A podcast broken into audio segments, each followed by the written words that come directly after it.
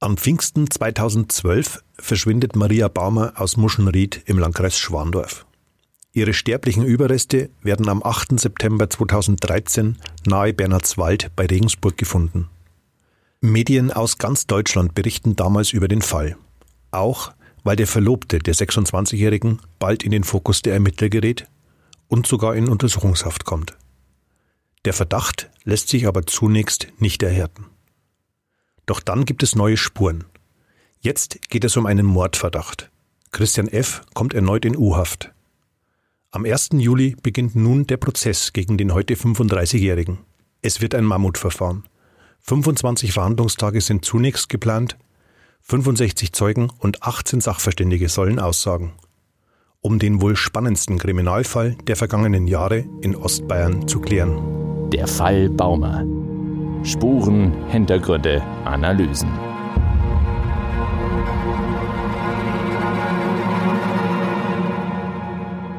Willkommen zur Pilotfolge unseres neuesten Podcasts, liebe Hörerinnen und Hörer.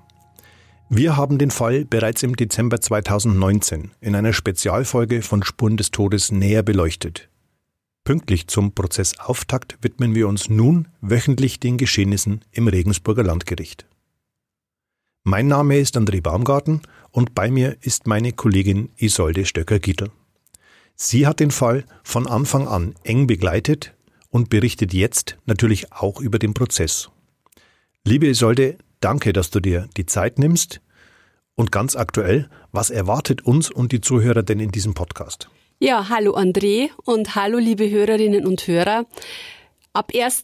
Juli beginnt der Prozess vor dem Regensburger Landgericht um den Tod von Maria Baumer und wir wollen für Sie jede Woche die aktuellen Entwicklungen in dem Gerichtssaal beleuchten, wollen Ihnen auch äh, schildern, wie die Zeugen vor Gericht äh, gewirkt haben, wie sich der Angeklagte verhält, wie, äh, wie der ganze Fall aufgerollt wird. Es wird ja ein Indizienprozess sein. Ich denke, es wird sehr, sehr spannend werden.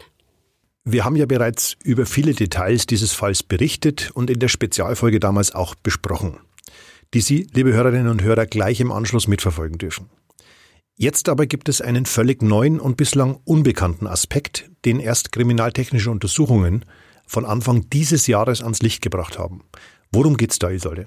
Ja, wir sind also selber überrascht worden vom Inhalt der Anklageschrift jetzt, ähm, denn es gibt ähm, ein Medikament, das an Maria Baumers Kleidung gefunden wurde.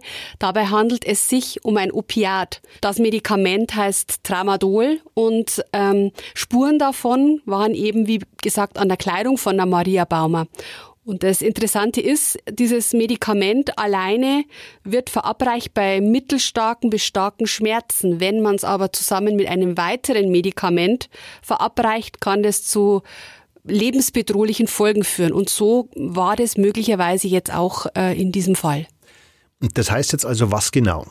Das heißt, ähm, wir haben ja bereits im Dezember vergangenen Jahres erfahren, dass ähm, an einer Haarwurzel von Maria Baumer und an einem Kleidungsstück das Beruhigungsmittel Lorazepam gefunden wurde. Lorazepam ist ein Wirkstoff, der äh, Menschen gegeben wird, die Angstzustände haben, um sie zu beruhigen. Lorazepam als solches ist ein, ein, ein Medikament, das durchaus sehr gängig ist und auch ähm, keine gesundheitlichen äh, Probleme mit sich bringt.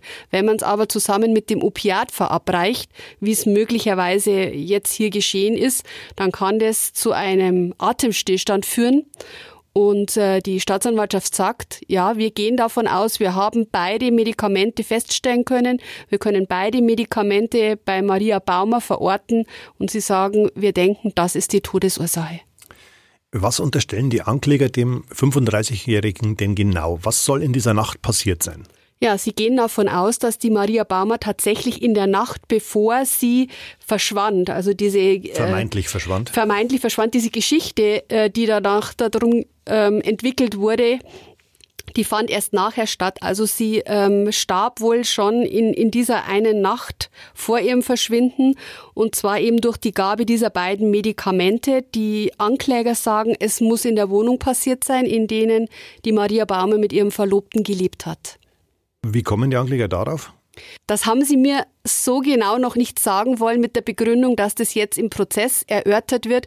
Aber ich ähm, gehe davon aus, ähm, dass man einfach aufgrund der Spurenlage, aufgrund ähm, dieses Opiat, das man an ihrer Kleidung ja sichergestellt hat, sagt, ähm, wir, wir, wir wissen, wann Maria Baumer diese Kleidung getragen hat. Und ich denke, das ist der Schlüssel, um zu sagen, wann denn der Todeszeitpunkt war und dass es möglicherweise in der Wohnung war. Mhm.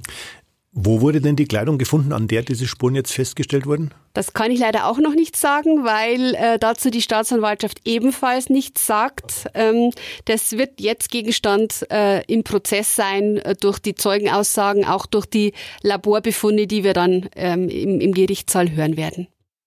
Was sagt eigentlich der Angeklagte zu den Vorwürfen? Der sitzt seit Dezember in Untersuchungshaft. Ja, der hat sich noch nie zu diesem Sachverhalt geäußert. Er sagt, er ist unschuldig. Das ähm, hat er immer über seine Anwälte verlauten lassen. Und es wird so sein, dass er sich auch im Prozess nicht äußern wird. Das hat uns einer seiner Verteidiger, der Michael Heitzmann, bereits bestätigt. Es wird also ein reiner Indizienprozess ohne Aussage des Angeklagten. Vielen Dank, Isolde. Wir werden in diesem Podcast jede Woche zusammenfassen, was im Schwurgerichtssaal geschehen ist und Sie, liebe Hörerinnen und Hörer, auf dem Laufenden halten. Jetzt aber blicken wir nochmal auf den Fall und die Entwicklungen zurück. Allen treuen Hörern von Spuren des Todes ist diese Folge bereits bekannt.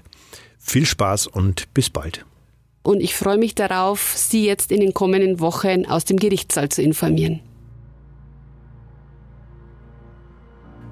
Maria Baumer stand mitten im Leben. Das Studium hatte die 26-Jährige gerade abgeschlossen und ihre erste Arbeitsstelle angetreten. Sie ist eine selbstbewusste junge Frau und engagiert sich in der katholischen Landjugendbewegung, wird kurz vor ihrem mysteriösen Verschwinden sogar zur Landesvorsitzenden gewählt. Doch dann verliert sich von einem Tag auf den anderen jede Spur. Polizei und Staatsanwaltschaft gehen davon aus, dass ihr Verlobter Christian F. der letzte ist, der die 26-jährige lebend gesehen hat als die Polizei nach Maria Baumer gesucht hat. Das war im Übrigen zu der Zeit, als auch Anna Podige verschwand. Wir haben ja im letzten Podcast darüber gesprochen. Und ähm, einige Monate darauf, ähm, im November war das, hat Aktenzeichen XY ungelöst über den Fall berichtet. An dem damaligen Abend war eben auch der Verlobte äh, Studiogast und die Zwillingsschwester von der Maria Baumer. Und das war schon sehr interessant, weil danach gab es wahnsinnig viele Hinweise und wahnsinnig äh, viele Leute wollten Maria Baumer gesehen haben. Für mich selber war das alles sehr mysteriös und ich konnte es sch schlecht einordnen. Also ich, mir war am Anfang nicht klar, ist das jetzt wirklich ein Vermisstenfall und wollte da jemand eine Auszeit nehmen oder ist es ein Kriminalfall?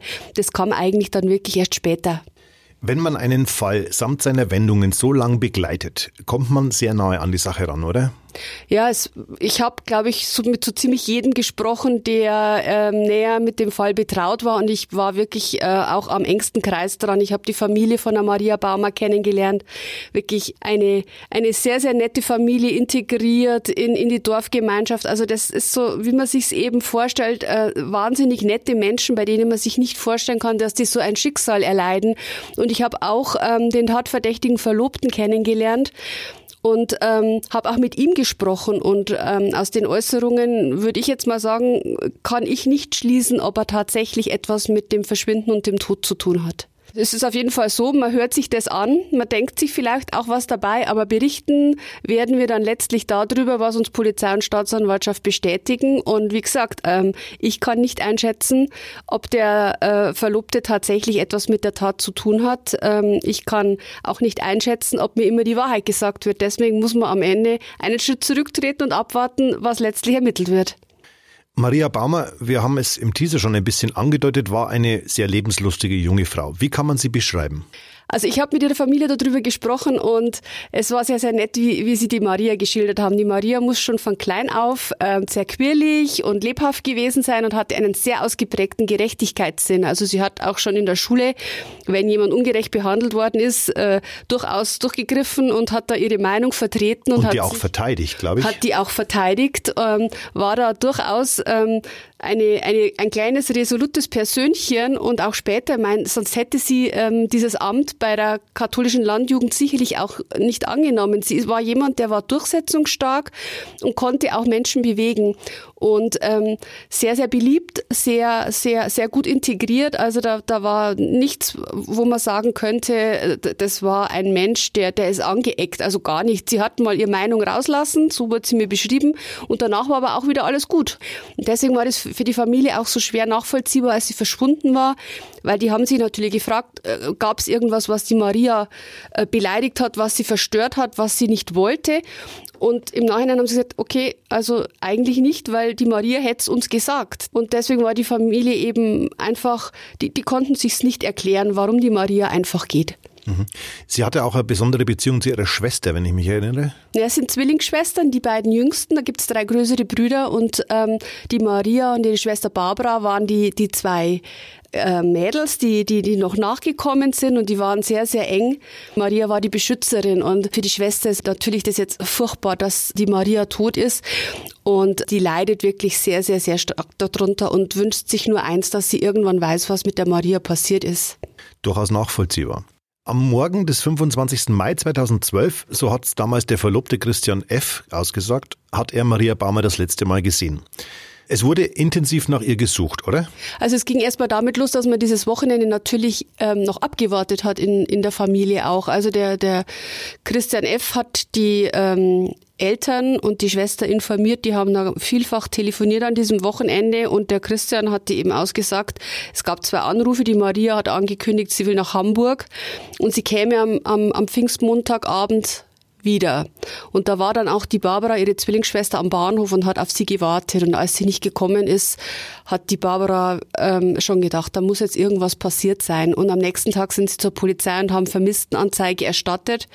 Und das ging auch relativ schnell los, weil es überhaupt keine Anhaltspunkte dafür gegeben hat, dass die Maria sich irgendwie freiwillig abgesetzt hätte, sondern da war von Anfang an irgendwo auch der Verdacht, dass tatsächlich ihr was zugestoßen ist oder möglicherweise auch ein Verbrechen im Raum steht. Deswegen wurde schnell schnell gefahndet. Sehr, sehr erschreckende Parallelen auch zu einem ganz, ganz aktuellen Fall Sophia Lösche, wo der Täter ja kürzlich erst verurteilt worden ist, äh, wo auch die Angehörigen relativ schnell Alarm geschlagen haben.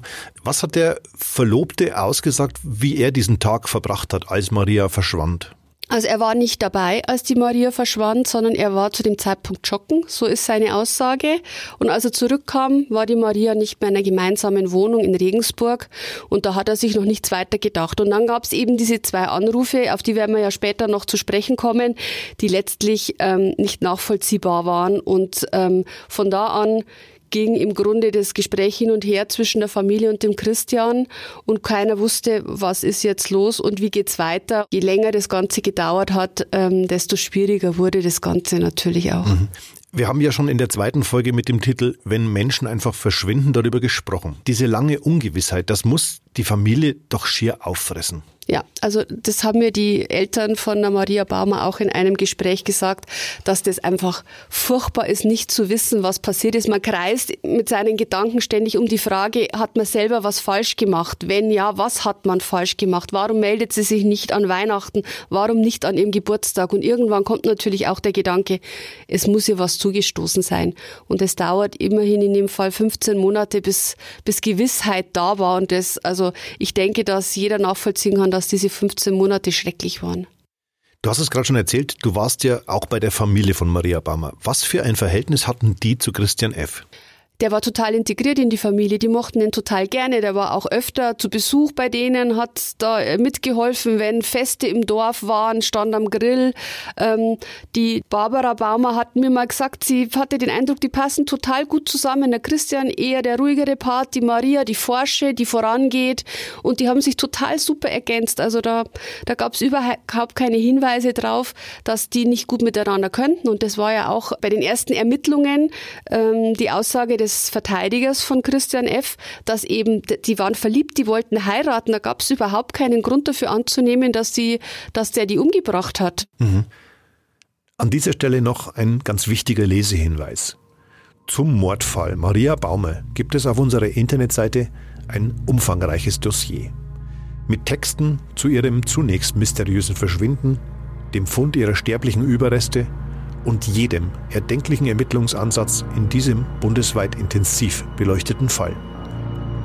Das Spezial, der Fall Maria Baumer, finden Sie unter www.mittelbayerische.de slash Fall-Baumer.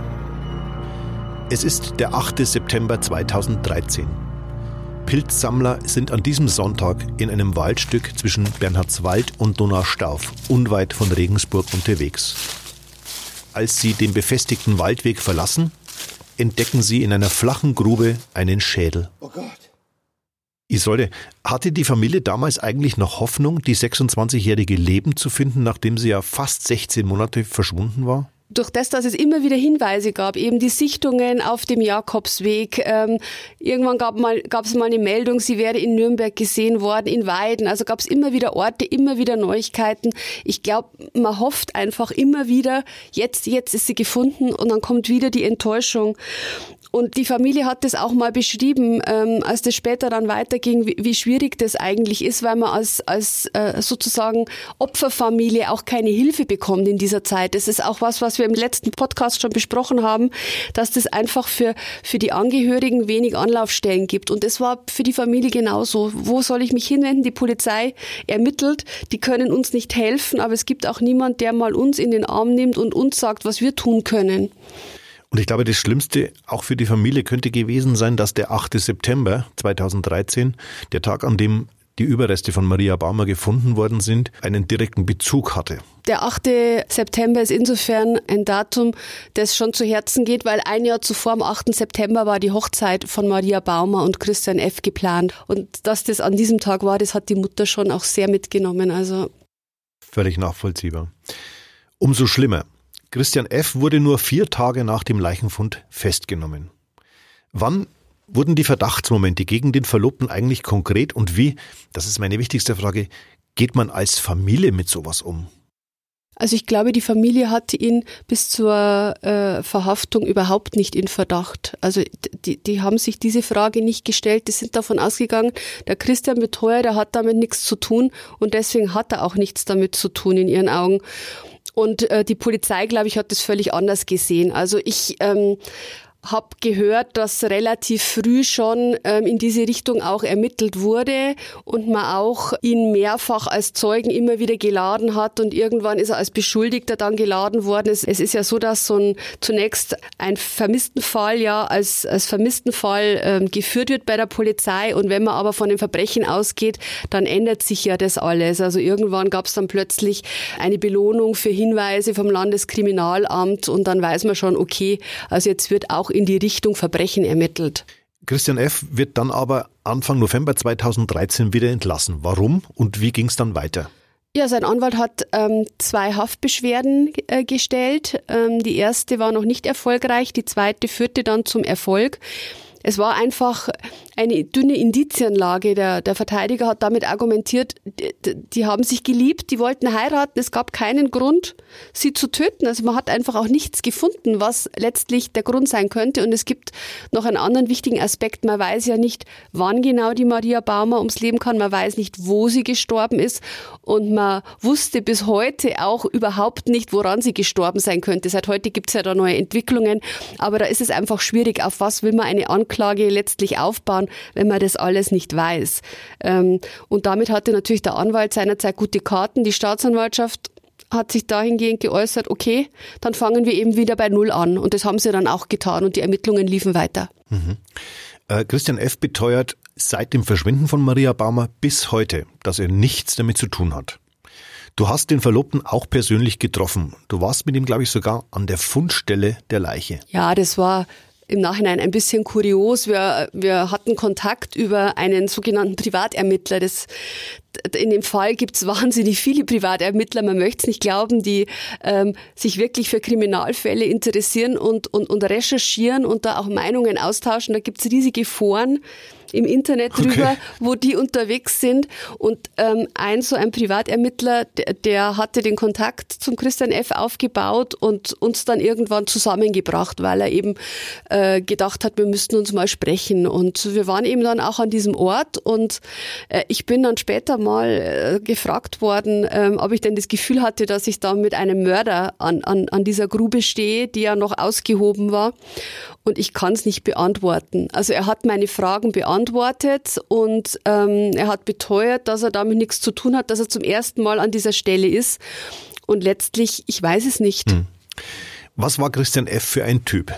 Er war zu dem Zeitpunkt, als wir uns persönlich kennengelernt haben, ein völlig anderer Typ, als wir ihn in Aktenzeichen XY ungelöst erlebt haben. Da war er, hatte er längere Haare noch, er war sehr schlank und der Christian F., den ich getroffen hatte, dem hat man einfach angesehen, dass er echt psychische Probleme hat. Und ich habe das darauf zurückgeführt, dass es ihm, ihm total schlecht geht nach, nach dem Tod seiner Verlobten. Und er hatte einfach stark zugenommen. Er, er wirkte abgelenkt zum Teil. Also er war völlig anders als, als dieser Fernsehauftritt. Und da merkt man dann schon, was das mit einem Menschen macht. Und das, es muss überhaupt nichts heißen. Ich will damit nur sagen, er hatte sich verändert. Ich weiß nicht, ob es daran liegt, weil er irgendein ein Geheimnis mit sich rumträgt. Ein schlechtes Gewissen. Ein schlechtes Gewissen oder ob es einfach daran liegt, dass es ihm so nahe mhm. geht. Liebe Hörerinnen und Hörer, wir sollten und müssen an dieser Stelle natürlich auch mal darauf hinweisen, dass für den früheren Verlobten die Unschuldsvermutung gilt. Letztlich wird ein Gericht darüber befinden, ob er mit dem Tod von Maria Baumer etwas zu tun hatte. Etwas später allerdings hat sich das Bild vermutlich gewandelt, Isolde. Christian F. ist nämlich ein verurteilter Straftäter. Noch im Jahr 2014 wurden Vorwürfe gegen ihn laut, er habe zwei Jungen missbraucht und eine Patientin, die er damals als Krankenpfleger im Bezirksklinikum betreut hat, mit Beruhigungsmitteln betäubt. Ja, da gab es diesen Prozess dann 2016. Die Vorwürfe waren schon sehr viel früher unterwegs. Die sind im, im Rahmen natürlich der Ermittlungen im Fall Maria Baumer aufgetaucht. Und es, äh, es gab diesen Prozess, der im Übrigen ähm, zu heftigsten Diskussionen vor Gericht führte, weil äh, der Verteidiger von Christian F. natürlich gesagt hat, hier wird kein Stellvertreterprozess im Fall Maria Baumer geführt. Wir, wir verhandeln hier etwas völlig anderes. Letztlich war es so, dass ein Deal geschlossen wurde. Man hat sich also verständigt auf ein Strafmaß und damit äh, den Opfern bestimmte äh, belastende Dinge ersparen können, indem sie halt Videos nicht mehr anschauen mussten und, und bestimmte äh, Bilder nicht mehr anschauen mussten, also damit es einfach leichter für sie wurde. Und das hat man ihm angerechnet. Aber er wurde verurteilt, weil er ähm, zwei Domspatzen missbraucht hat, zwei Schüler des Domspatzen-Gymnasiums, übrigens zu einer Zeit, wo er mit Maria Baumer schon liiert war. Okay. Und er wurde verurteilt, weil er eben einer ehemaligen Patientin am Bezirksklinikum Lorazepam, diesen Wirkstoff, über den wir jetzt dann gleich noch sprechen werden, in einem Tee verabreicht hat. Das hat er auch eingeräumt. Warum er das gemacht hat, das wurde vor Gericht dann letztlich nicht ganz klar. Die Staatsanwaltschaft geht davon aus, dass er eben sich annähern wollte, ähm, dass er ein sexuelles Interesse hatte, aber man konnte es durch Gutachten letztlich nicht beweisen, dass dem so war. Mhm. Und man, glaube ich, konnte auch nicht beweisen, was tatsächlich passiert ist, als äh, diese Patientin betäubt war. Genau. Du sagtest gerade, im Zuge der Ermittlungen zu Maria Baumers Verschwinden und ihrem Tod sind diese Erkenntnisse aufgetaucht. Mhm. Vielleicht können wir da ein bisschen näher drauf eingehen. Ja, letztlich äh, bei der Durchsuchung von Computerdateien ist da Material aufgetaucht, eben von diesen beiden Jungs äh, vom Domspatzen-Gymnasium. Und die junge Frau, die hat selbst eine Aussage bei der Polizei gemacht, und, und hat es offenbart, ähm, allerdings erst zu einem sehr viel späteren Zeitpunkt. Also da liefen zwar immer noch die Ermittlungen, aber das hat eine Zeit lang gedauert, mhm. bis sie wirklich das Gefühl hatte, ähm, da läuft etwas ganz komisch. Also die hat dem Christian F. auch sehr vertraut. Die waren sehr enge Freunde, glaube ich. Die waren befreundet. Also er hat sie als Krankenpfleger am Bezirksklinikum kennengelernt und sie hat sich ihm anvertraut und, und das ging über weite Strecken, war das dann ein engeres Verhältnis und als eben dann die Sache mit dem Betäubungsmittel passiert ist, ähm, hat es noch eine Zeit lang gedauert, bis die junge Frau zur Polizei gegangen ist. Also habe ich dich richtig verstanden? Christian F. hat den Missbrauch der beiden Domspatzenschüler selbst gefilmt? Mhm, da gab es Videos dazu, ja. Und das war eben der Grund, wieso er letztlich durch sein Geständnis vor Gericht ähm, nur mit einer zweijährigen Bewährungsstrafe davongekommen ist, weil man ihm gesagt hat, man erspart es den, den jungen Männern, das nochmal anschauen zu müssen. Okay. Dass Christian F. etwas mit dem Tod seiner damaligen Verlobten zu tun hat, wurde bislang nie angeklagt. Er saß zwar mal in Untersuchungshaft, kam aber dann wieder frei. Ende Januar 2018 schloss die Staatsanwaltschaft die Ermittlungsakte sogar. Das wollte die Familie aber nicht auf sich beruhen lassen. Ja, zunächst ähm, haben sie tatsächlich wohl eine Zeit lang überlegt, weil ähm, es ist einfach so, du bist als ähm, Angehöriger eines Opfers natürlich alleine unterwegs. Du hast keinen Pflichtverteidiger, du musst dir einen Anwalt nehmen, du, äh, da kommen immense Kosten auf äh, die Familien zu. Und ähm, die Barbara Baumer hat mir mal gesagt, sie kann eigentlich nicht damit leben, wenn sie nicht weiß, was mit ihrer Schwester passiert ist. Und sie, sie möchte einfach wissen, was, was los war. Und letztlich hat sich die Familie dann entschieden, eine Anwältin zu nehmen. Und ähm, man kann eben gegen so eine Entscheidung, wenn die Ermittlungsakten geschlossen werden, eine Beschwerde einlegen. Und diese Beschwerde kann eben dann letztlich zu einem Klageerzwingungsverfahren führen. Soweit sind wir aber jetzt gar nicht mehr gekommen. Ach so, okay. Ähm, weil eben auch die Polizei und die Staatsanwaltschaft kurz darauf wieder in Ermittlungen eingestiegen sind. Also wie heute bekannt gegeben wurde, ab Juli hat die Polizei dann von sich aus wieder Ermittlungen angefangen. Kommen wir zu den aktuellen Geschehnissen. Isolde, was war denn der Grund für die neuen Ermittlungen und Auswertungen? Na, so wie ich die Staatsanwaltschaft verstanden habe, hat man einfach routinemäßig die Akten wieder geöffnet, weil äh, Kriminalfälle, die nicht abgeschlossen werden, als sogenannte Cold Cases ja regelmäßig überprüft werden. Aber äh, möglicherweise hat da natürlich auch das Engagement der Familie mit hineingespielt. Also das wollte der leitende Oberstaatsanwalt Prokop heute auch ähm, durchaus so verstanden wissen, dass man auch einfach den Bemühungen der Familie gefolgt ist und eben jetzt herausgefunden hat, dass es neue Möglichkeiten der Technik gibt, äh, wie man das, was man hat von, von dem Fund Ort einfach neu untersuchen kann. Und so ging das dann und so kam das ins Rollen. Hm. Ich glaube mich auch zu erinnern, er sagte, dass die Untersuchungsmethode früher einen Faktor 10 und heute, glaube ich, einen Faktor 50 erfassen kann. Habe ich das richtig verstanden? Ich hätte es auch so verstanden. Also es hat sich auf jeden Fall sehr, sehr viel in dieser Messtechnik ergeben und man kann jetzt einfach Spuren von Medikamenten, wie in diesem Fall, nachweisen, die man vor fünf Jahren schlichtweg nicht gefunden hat. Es wurde ja untersucht, als äh, die Leiche von Maria Baumer gefunden wurde und da hatte man damals keine Rückstände gefunden. Dazu haben wir auch eine Aussage aus der Pressekonferenz von der Staatsanwaltschaft. Hören wir mal kurz rein, was der Staatsanwalt Thomas Rauscher gesagt hat.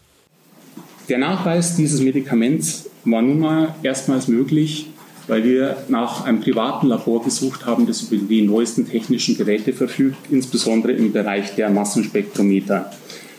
Wir haben die sämtliche Stücke der Leiche, die wir hatten, auch diese Textilien durch dieses private Labor untersuchen lassen, das zwischenzeitlich deutlich geringere Konzentrationen von Medikamenten nachweisen kann, als das noch vor fünf Jahren war. Und nun werden in diesen beiden Gegenständen das Medikament Tabor gefunden. Das ist der erste konkrete Hinweis in diesem Fall auf ein mögliches Tatmittel. Darüber hinaus lagen auch schon aus den früheren Ermittlungen gegen den damaligen Verlobten der Geschädigten vielzählige weitere Indizien vor.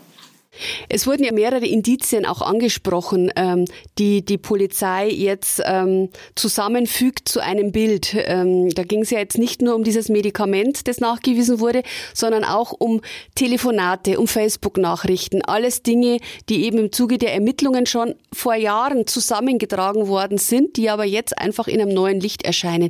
Die Maria Baumer hatte nach Auskunft ihres Verlobten zweimal sich an dem Samstag gemeldet, um ihm anzukündigen, dass sie in Nürnberg ist und später angeblich in einem Telefonat angekündigt, sie wolle nach Hamburg fahren und eben, wie gesagt, bis Pfingstmontag wegbleiben. Diese Telefonate hat heute die Staatsanwaltschaft gesagt, die gab's nicht. Sie haben vom Provider die Telefonlisten erhalten und da gab es diese Telefonate nicht. Sie haben aber sehr wohl sehr viele Telefonate mit der Familie von Maria Baumer feststellen können, mit der Schwester, mit den Eltern, die an diesem Tag alle stattgefunden haben. Und auch da gab es eben Ungereimtheiten zwischen dem, was äh, Gesprächsthema war mit der Familie und diesen Anrufen weil gegenüber der Familie hatte er zu diesem Zeitpunkt nicht von den Anrufen gesprochen. Lass uns das ein bisschen konkretisieren. Ich glaube, er sagte bei den äh, Ermittlern, dass er um 14 Uhr einen Anruf bekam? 14 und 17 Uhr waren immer die Zeiten und er hat eben zu diesem Zeitpunkt einmal mit der Schwester telefoniert und nichts von diesem Anruf gesagt. Und wenn ich einen Menschen suche, dann sage ich doch zur Schwester, Mensch, die hat gerade angerufen, aber er hat es nicht erwähnt und das ist natürlich schon, das ist ein bisschen seltsam. Das kann man wohl sagen. Also dann gibt's eben noch diese Facebook-Nachricht, ähm, in der Maria Baumer ihrem Verlobten angeblich mitgeteilt hat, ich liebe dich, es tut mir leid, du weißt, was wir uns versprochen haben. Und die Polizei sagt, diese Facebook-Nachricht hat die Maria nicht geschrieben am Morgen ihres Verschwindens. Sie sind sich da sicher. Und damit fällt natürlich ein weiteres Indiz auf, nämlich, dass er versucht hat, eine Legende zu bilden. Auch das ist heute in dem Pressegespräch ja angesprochen worden, dass er da durchaus kriminelle Energie dafür aufgewendet okay. hat, sagt die Polizei. Wir müssen dennoch an dieser Stelle nochmals darauf hinweisen, dass für Christian F. selbstverständlich die Unschuldsvermutung gilt. Lorazepam heißt der Wirkstoff, der von Gutachtern an Haaren sowie dem 2013 gefundenen Resten des Slips von Maria Baumer nachgewiesen wurde. Das ist ein hochwirksames Beruhigungsmittel. Ja, wir haben ja gerade schon über die verfeinerte Technik gesprochen. Man hatte die Haare auch noch nicht untersucht ähm, auf irgendwelche Rückstände und inwiefern der Slip, ich glaube, der Slip wurde bereits mehrfach untersucht, aber man konnte es eben aufgrund der immer feiner werdenden Messtechniken jetzt erst nachweisen. Also es gab immer diese Vermutung, dass es mit Beruhigungsmitteln zu tun haben könnte, aber jetzt ist eben der Nachweis erbracht, ja, da war auf jeden Fall irgendwas im Körper. Damit Nicht, zu tun ob hat, er was damit zu tun hat. Also wir reden hier immer nur davon, dass man in ihrem Körper was gefunden hat. Und warum stellt die Staatsanwaltschaft nun die direkte Verbindung zu Christian F. her? Na gut, die sagen eben, er ist zu diesem Zeitpunkt Krankenpfleger gewesen, er hatte Zugang zu diesem Medikament. Es gibt den Fall der Patientin am Bezirksklinikum, für den er verurteilt worden ist, weil er äh, eben dieses, äh, diesen Wirkstoff in Form eines Medikaments, das sich Tavor nennt, in ihren Tee gekippt hatte. Und das hat er ja auch gestanden. Und deswegen sagt man, okay, wahrscheinlich hat er auch der Maria etwas verabreicht. Die Staatsanwaltschaft sagt, wir haben alles durchsucht, wir haben keine Hinweise darauf, dass Maria dieses Medikament verordnet bekam dass sie das eingenommen hat, da gibt's keinen Hinweis dafür. Aber gleichzeitig muss man auch hören, was der Anwalt äh, von Christian F. sagt. Einen Rückschluss auf die, die Höhe der Dosierung kann man daraus noch nicht ableiten. Also ist fraglich, wie, wie groß war die Menge. Das sagt ja auch die Staatsanwaltschaft. Sie wissen nicht, ob betäubend oder tötend. Das ist alles offen. Und, und damit ist es natürlich jetzt, geht, geht die Ermittlung weiter, weil das kann noch nicht zu einer Anklage führen letztendlich. Diese Parallele hat auch Staatsanwalt Thomas Rauscher in der Pressekonferenz angeführt. Was wissen wir noch? Ja, also wie heute ebenfalls bei der Pressekonferenz bekannt gegeben wurde, gab es da zwei Tage, bevor die Maria Baumer verschwunden ist, äh, eine Google-Suche auf dem Rechner von Christian F. Er hat unter anderem nach äh, dem Begriff Lorazepam gesucht und äh, auch den Begriff letale Dosis eingegeben. Was heißt das genau? Letale Dosis bedeutet tödliche Dosis, also letztlich die Menge, die ich von diesem Medikament verabreichen müsste, damit ein Mensch stirbt. Und er hat auch gesucht nach dem Begriff perfekter Mord. Sein Verteidiger hat ähm, da schon mal dazu Stellung genommen, hat gesagt, also er, er ist Medizinstudent gewesen und ähm, deswegen sucht man natürlich nach solchen Begriffen und Krimi-Fan war er wohl auch.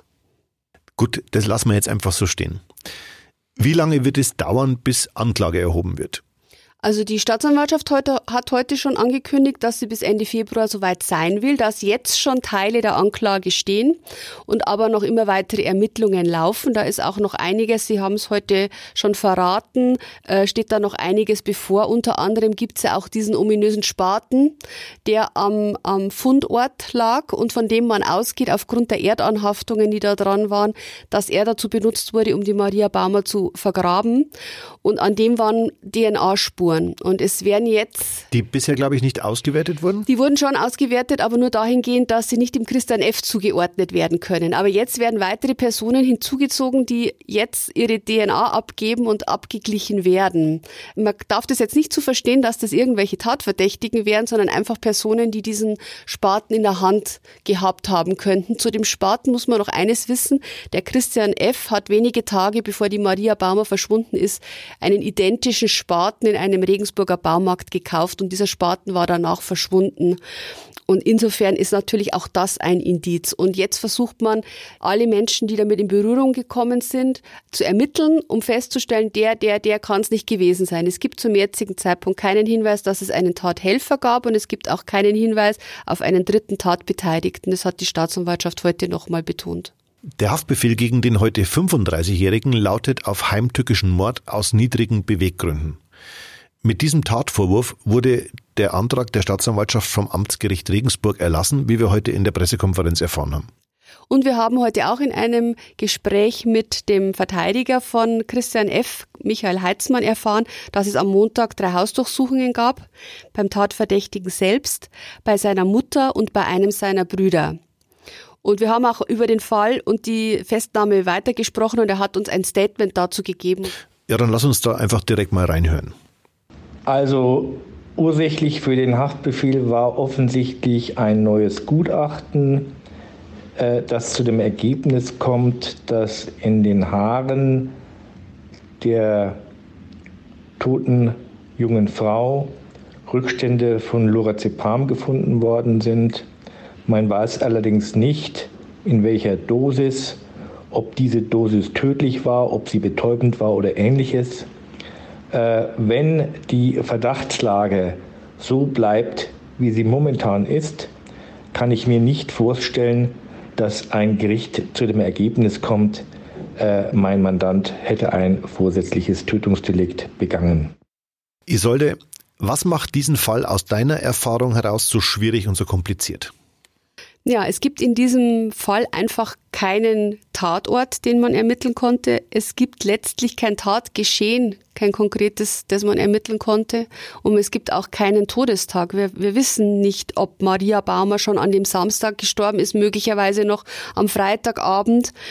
Das sind alles so Dinge, für eine Anklageerhebung ist das immens wichtig. Man muss wissen, wie kam ein Mensch zu Tode. Und ähm, die Maria Baumer war mit Löschkalk bestreut. Sprich, ihre Leiche hat sich zersetzt. Löschkalk ist ein sehr ätzendes Pulver und es waren einfach Teile ihres Körpers nicht mehr vorhanden. Also es hatte eine Seite mehr oder weniger weggeätzt. Und damit ist natürlich die Spurensuche unwahrscheinlich viel schwerer, als wenn man einen Leichnam findet und kann nachweisen, es war ein Messerstich, es war ein Schlag. Oder eine Schusswunde oder was auch immer. Und natürlich äh, nach 15 Monaten findet man eben grundsätzlich eben mal nicht mehr so viel. Dennoch waren es heute überraschende Ergebnisse, die die Staatsanwaltschaft bekannt gegeben hat. Einfach, dass die Technik sich wieder weiterentwickelt hat. Natürlich hört man das immer, äh, man liest es auch in den Medien, aber in einem konkreten Fall zu erfahren, Mensch, da tut sich jetzt wieder was mit, mit, mit toxikologischen Möglichkeiten, mit, mit rechtsmedizinischen Möglichkeiten. Das ist ja auch ähm, einfach schön, wenn in solche Altfälle noch Licht ins Dunkel gebracht werden kann. Und Clemens Prokop, der leitende Oberstaatsanwalt, hat heute auch in der Pressekonferenz gesagt, dass sich kein Täter sicher fühlen kann. Das ist ein wirklich sehr gutes Schlusswort, wie ich finde. Ich sollte ein ganz, ganz großes Dankeschön nochmal für deine Zeit. Aber es gibt, das muss man auch deutlich mal sagen, einfach niemanden, der mehr über den Fall Maria Baumer weiß als du. Ja, danke für das Lob. Und jetzt hoffen wir mal, dass irgendwann die Ermittlungen abgeschlossen werden und irgendwann in diesem Fall Recht gesprochen wird. Das hoffen wir. Seien Sie gespannt, liebe Hörerinnen und Hörer. Bis dahin eine schöne Zeit und bis bald. Auf Wiedersehen, liebe Hörer. Der Fall Baumer. Spuren, Hintergründe, Analysen.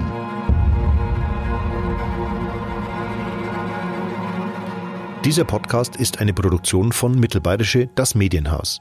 Redaktion Isolde Stöcker-Gittel und André Baumgarten. Schnitt, Bearbeitung und Mastering Paul Bockhold.